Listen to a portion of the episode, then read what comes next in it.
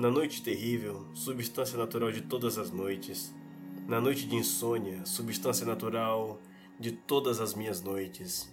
Relembro, velando em modorra incômoda, relembro o que fiz e o que podia ter feito na vida. Relembro, e a angústia espalha-se por mim todo como um frio do corpo ou um medo. O irreparável do meu passado. Esse aqui é o cadáver. Todos os outros cadáveres pode ser que sejam ilusão. Todos os mortos pode ser que sejam vivos noutra parte.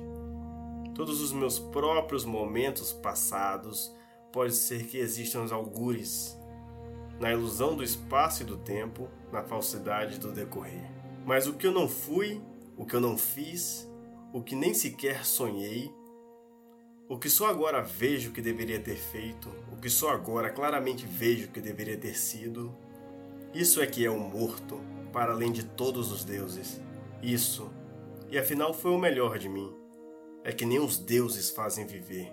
Se em certa altura tivesse olhado para a esquerda em vez de para a direita, se em certo momento eu tivesse dito sim em vez de não, ou não em vez de sim, se em certa conversa tivesse tido as frases que só agora, no meio sono, elaboro, se tudo isso tivesse sido assim, seria outro hoje e talvez o universo inteiro seria insensivelmente levado a ser outro também. Mas não virei para o lado irreparavelmente perdido. Não virei nem pensei em virar, e só agora o percebo. Mas não disse não ou não disse sim. E só agora vejo que não disse.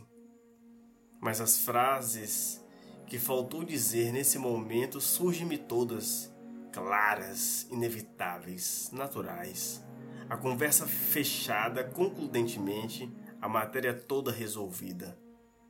Mas só agora, o que nunca fui, nem será para trás, me dói.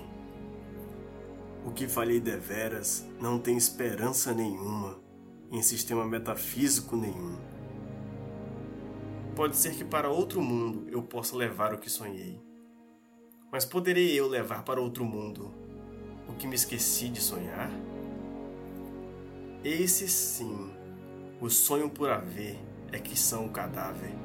Enterro no meu coração para sempre, para todo o tempo, para todos os universos Nessa noite em que não durmo, o sossego me cerca, como uma verdade que não partilho, e lá fora o luar, como uma esperança que não tenho, é invisível para mim.